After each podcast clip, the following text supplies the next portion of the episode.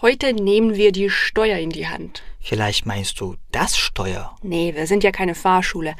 Aber über die Steuer können wir schon einiges erzählen. Ja, der die das ist im Deutschen ein beliebtes grammatisches Thema. Das Wort Steuer hat zwei Bedeutungen. Das Steuer ist das Lenkrad, also das Ding, mit dem man das Auto beim Fahren kontrolliert. Die Steuer oder Steuern im Plural sind Geldzahlungen an den Staat. Wir erklären dir, wie das Steuersystem in Deutschland aufgebaut ist und was du als Expert von der Steuer absetzen kannst. Also was du von bereits gezahlten Steuern zurückholen kannst. Hallo, du hörst den Podcast Startkapital. Wir sind Valeria und Dima von Finanztipp. Wir sind beide Ausländer und versuchen dein Expertleben in Deutschland mit unseren Erfahrungen einfacher zu machen. Und damit du nichts verpasst und auch nichts aufschreiben musst, wenn du zuhörst, haben wir die wichtigsten Begriffe und Links in unseren Show Notes und in unserem Finanztipp PDF gesammelt. Die Show Notes findest du in der Episodenbeschreibung direkt bei Spotify, Apple Podcasts oder wo auch immer du uns zuhörst. Wenn du Infos zu allen Episoden auf einmal haben willst, dann lade unser Finanztipp PDF runter. Das findest du auf finanztipp.de slash podcast. Als erstes muss man sagen, dass es in Deutschland einen progressiven Steuertarif gibt.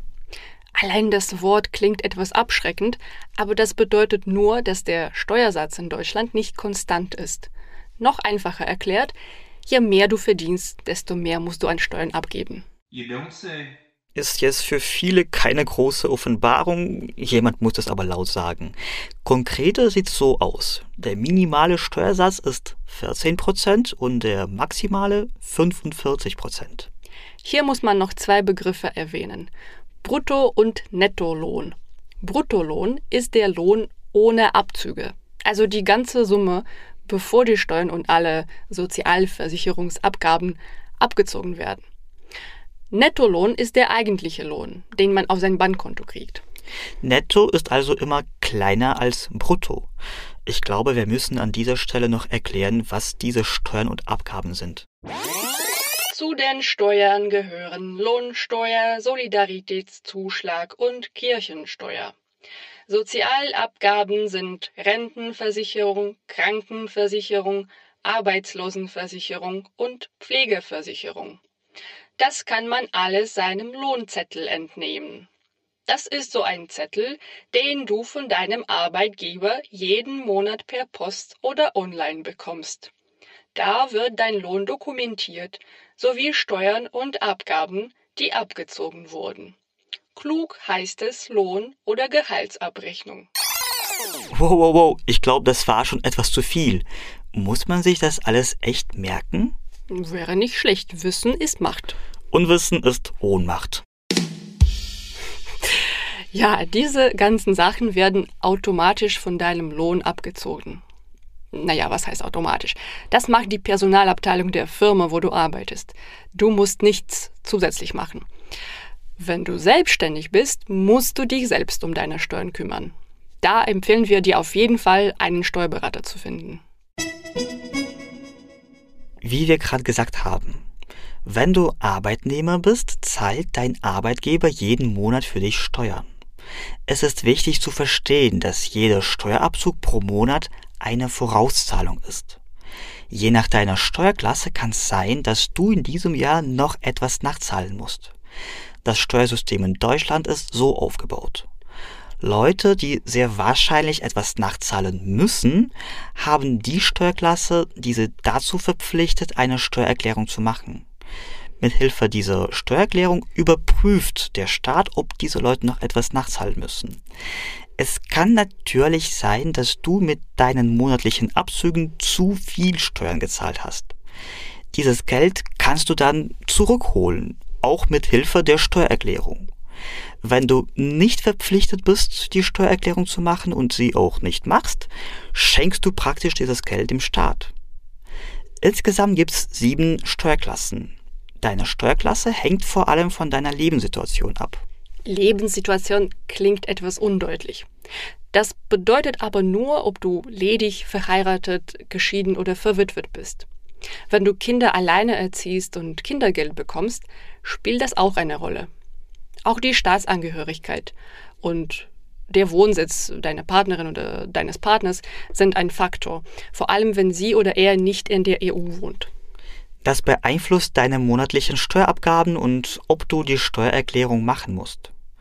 Oft ist nicht nur deine Steuerklasse wichtig, sondern auch die Kombination von Steuerklassen von dir und deiner Frau oder deinem Mann. Finanztipp hat einen Ratgeber dazu. Schau ihn dir an. Der Link wie immer im PDF oder google Finanztipp Lohnsteuerklasse. Okay, Google. Wenn dich dieser Steuerdschungel verwirrt, kannst du dir von einem Steuerberater oder Lohnsteuerhilfeverein Rat holen. Dazu hat Finanztipp nämlich auch Ratgeber, wo unsere Experten ganz genau erklären, wann du einen Steuerberater brauchst. Oder du kannst auch Mitglied in einem Lohnsteuerhilfeverein werden, was meist deutlich günstiger ist, aber nur für Arbeitnehmer, Rentner und Studenten möglich ist. Google einfach Finanztipp Steuerberater oder Finanztipp Lohnsteuerhilfeverein. Wenn du herausfinden willst, ob Steuererklärung für dich Pflicht ist, google unsere Ratgeber Finanztipp Steuererklärung oder Finanztipp Steuererklärung Pflicht. Aber wie gesagt, du kannst es auch freiwillig machen. Das lohnt sich sehr oft. Durchschnittlich beträgt die Rückerstattung mehr als 1000 Euro im Jahr. Viele, darunter auch ich, haben Angst vor dem Ausfüllen der ganzen Formulare. Die gute Nachricht ist, du musst es nicht mehr selbst machen. Na gut, schon, aber es gibt heute sehr viele Steuerprogramme und Apps, die dir das Leben einfacher machen. Welche Software unsere Finanztipp-Experten besonders überzeugt haben, kannst du im Ratgeber Finanztipp Steuersoftware nachlesen. Dann ist natürlich die Frage, wohin damit? Wenn du die Steuererklärung mit einem Programm erstellst, kannst du sie elektronisch an das zuständige Finanzamt übermitteln. Und das Problem entfällt. Wenn du doch ein Papierformular ausfüllen und per Post abschicken willst, musst du es an dein Finanzamt schicken. Dein Finanzamt findest du auf der Internetseite finanzamt24.de. Können wir als Ausländer etwas von der Steuer absetzen? Theoretisch kannst du das bei doppelter Haushaltsführung probieren. Doppelte Haushaltsführung heißt, du hast zwei Wohnsitze. Zum Beispiel, du kommst aus Frankreich und ziehst nach Deutschland wegen Arbeit um. Du mietest in Berlin eine Wohnung, behältst aber auch deine Wohnung in Paris. Dann kannst du einiges von der Steuer absetzen. Um das Finanzamt zu überzeugen, dass du deinen Lebensmittelpunkt im Ausland hast, solltest du mindestens einmal im Jahr nach Hause fahren. Und die Wohnung muss dauerhaft bewohnt sein. Es ist am einfachsten, wenn dein Ehepartner und Kinder dort wohnen. Wenn du Single bist, ist es eher unwahrscheinlich, dass das Finanzamt das akzeptiert. Du wirst hier aber ohne Steuerberater nicht auskommen. Wenn du in Deutschland wohnst und Geld an deine Familie in Heimatland schickst, kannst du das auch von der Steuer absetzen, wenn die Geldempfänger wenig oder gar kein Einkommen haben. Das ist aber nur bei Angehörigen in gerader Linie möglich. Zum Beispiel Eltern, Ehegatten, Kindern. Schaue dir die Passage Unterstützung bedürftiger Personen in unserem Ratgeber Außergewöhnliche Belastungen an. Der Link steht im PDF. Apropos Kinder. Deutschland unterstützt Familien mit Kindern und Alleinerziehende. Vor allem mit dem sogenannten Kindergeld. Auch Ausländer, die in Deutschland wohnen und eine gültige Niederlassungs- oder Aufenthaltserlaubnis haben, mit der sie arbeiten dürfen, können Kindergeld bekommen.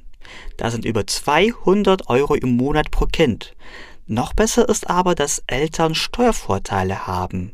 Das Einzige, was Sie dafür tun müssen, ist eine Steuererklärung abgeben. Fülle dafür die Anlage Kind sorgfältig aus. Mehr zum Thema findest du in unseren Finanztipp-Ratgebern. Google einfach Finanztipp Kindergeld und Finanztipp Steuervorteile für Eltern. Man kann auch die Kosten für einen Deutschkurs absetzen. Dafür brauchst du aber einen Nachweis der beruflichen Pflicht. Zum Beispiel bei Ärzten ist es oft der Fall. Auch wenn es für deinen Beruf keine Pflicht ist, äh, dass du Deutsch sprichst, aber die Sprache hilft dir bei der Arbeit, kannst du den Sprachkurs als Werbungskosten absetzen. Wenn es deine komplett freiwillige Entscheidung ist, Deutsch zu lernen, gehört das nicht zu Kosten, die du absetzen kannst. Was kannst du noch Interessantes über die deutschen Steuern erzählen? Es gibt typisch deutsche Steuern, zum Beispiel der Solidaritätszuschlag, abgekürzt der Soli. Er wurde in den 90er Jahren zur Finanzierung der deutschen Einheit eingeführt, wird bis heute noch gezahlt und beträgt 5,5 Prozent als Zuschlag auf die Einkommenssteuer. Das ist aber ganz schön viel.